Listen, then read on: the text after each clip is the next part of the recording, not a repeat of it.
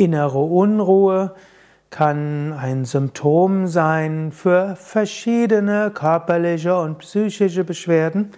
Innere Unruhe kann dadurch gekennzeichnet sein, dass du etwas im Herzen spürst, dass du vielleicht so ein Gefühl hast, dass da irgendetwas passiert. Innere Unruhe kann so etwas sein, als ob du ständig vor einer Prüfung bist.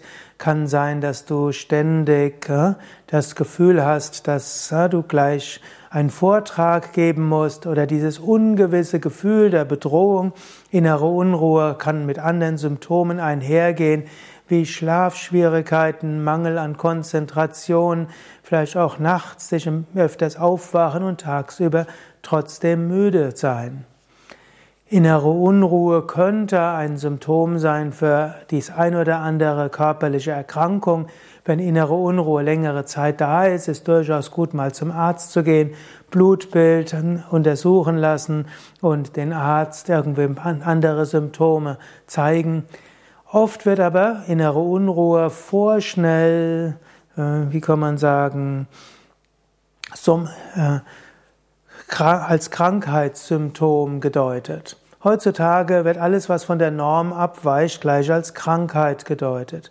Aber innere Unruhe kann ja einfach heißen, dass in dir irgendwas erwacht, das in dir zum Vorschein kommen will. Äh, ich kannte mal jemanden, der ist zu mir gekommen zu einer Beratung und hat irgendwo gesagt, er sei müde und hätte gleichzeitige innere Unruhe. Und das ist mir irgendwo intuitiv gekommen und ich habe ihm gesagt, ja, Vielleicht wartet etwas Neues auf dich. Vielleicht ist das, was du gerade jetzt machst, etwas, wo du etwas ändern müsstest. Mach doch irgendetwas Verrücktes. Du musst nicht gleich Arbeitsplatz und Beziehung wechseln, aber irgendetwas Verrücktes. Ähm, lass diese innere Unruhe kreativ werden. Antriebslosigkeit plus innere Unruhe kann heißen, etwas Neues in dir will zum Vorschein kommen. Etwas Neues will sich entwickeln. Und manches, was bisher ist, erfüllt dich nicht mehr so. Mach doch einfach. Probier etwas Neues, etwas Außergewöhnliches, etwas Verrücktes.